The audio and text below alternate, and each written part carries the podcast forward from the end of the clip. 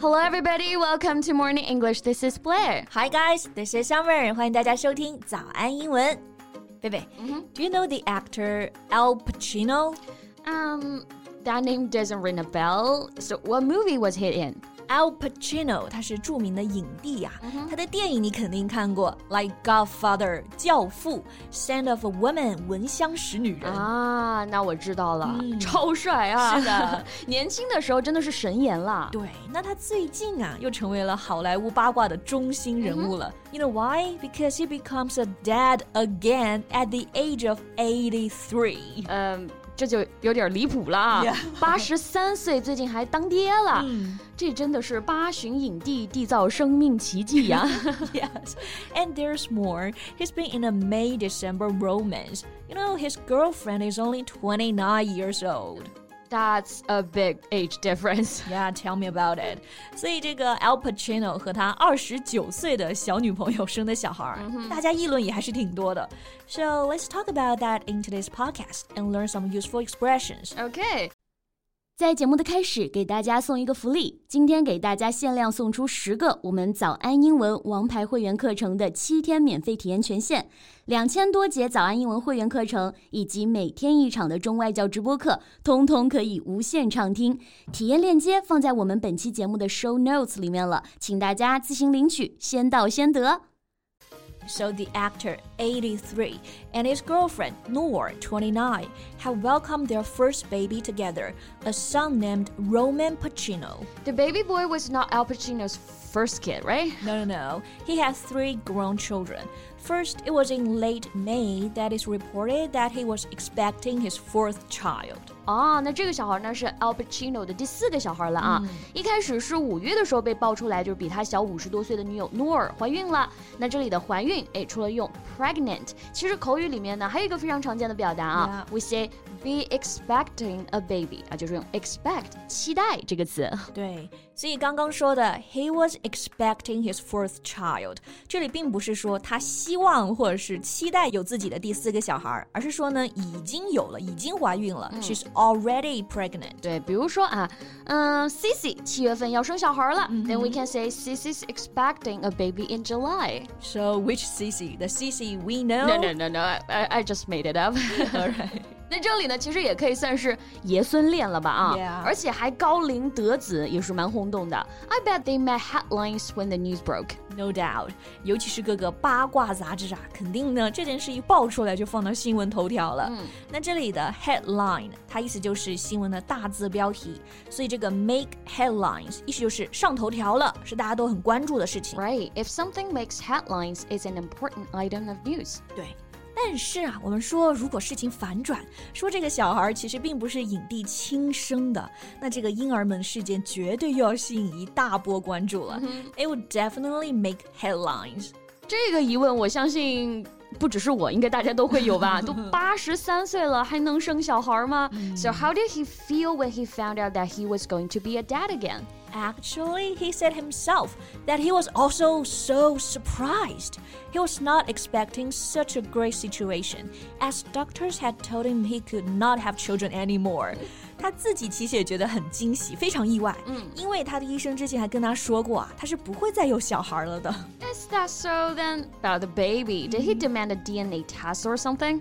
Yeah, how did you know? He actually demanded a DNA test as he didn't believe that he could impregnate anyone. 就有人声称呢，影帝确实是要求做了一个亲子鉴定，验这个小孩的 DNA 啊。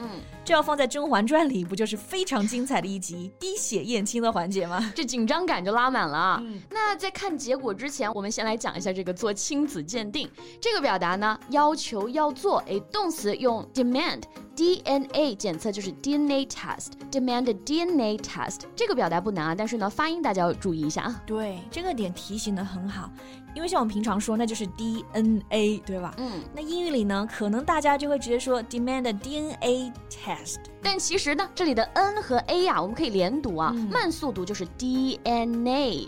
DNA test 啊，正常语速是 DNA test。对对对，注意到这个连读，你也就不会听不懂了啊。嗯 Okay, so he demanded a DNA test, and take a guess. How did it go? Uh, it's his baby indeed. Otherwise, you wouldn't say that in the first place. 对对对，亲子鉴定表明啊，这个 Al Pacino 确实是孩子的父亲。所以他自己就特别开心啦。He spoke about his feelings towards parenting children.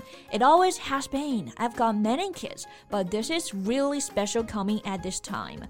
他说，虽然他有好几个小孩了，但是这个小孩的到来呢，还是非常的特别。Well, it's special not just for him. I mean, also for his girlfriend who's about to raise a kid with someone the age of her grandfather. 对，所以这个就是我们前面说的老少恋、爷孙恋嘛。嗯，May December romance。yeah, the month.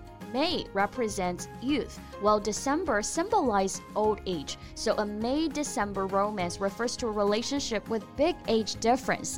五月和十二月的恋爱，哎，就是我们说的老少恋啊。对， 所以难免就有人觉得啊，这个影帝的女朋友努尔诺尔 is somehow a gold digger. Right.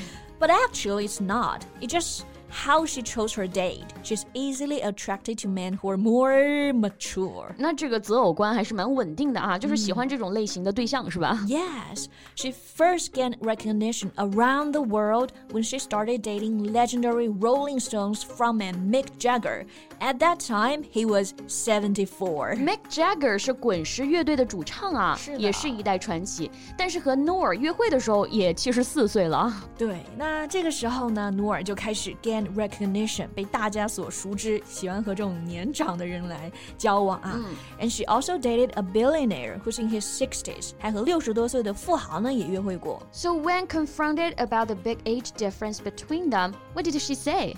She admitted plenty of people made comments, but insisted that it didn't matter to her.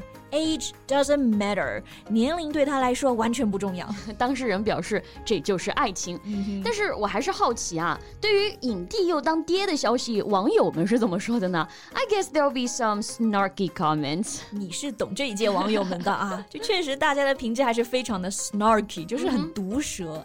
嗯、你看这个点赞最高的是这么说的。 Both being nappies at the same time，他会和孩子同时穿上尿布，这真的还挺挺恶毒的啊、嗯、，so mean。不过好像确实无法反驳。那 nappy n a p p y a，这个单词的意思呢就是尿布，是一种英式的表达啊。嗯、美式英语当中更常见的会用到 diaper。对。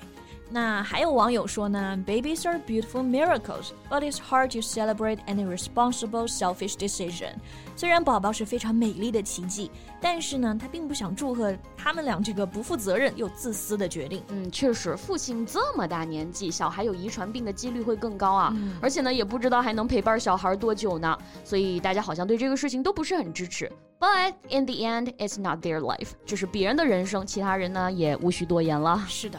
那我们今天聊的这件事儿，不知道大家有什么看法？Feel free to leave your comments. So thank you so much for listening. This is Summer. This is Blair. See you next time. Bye. 今天的节目就到这里了。如果节目还听得不过瘾的话，也欢迎加入我们的早安英文会员。成为会员，您就可以无限畅听我们每天一场免费的中外教直播课，以及两千多节原创系统课程了。今天我们限量送出十个七天免费试听权限，试听链接放在我们本期节目的 show notes 里了，请大家自行领取，先到先得。This podcast is from Morning English。学口语就来早安英文。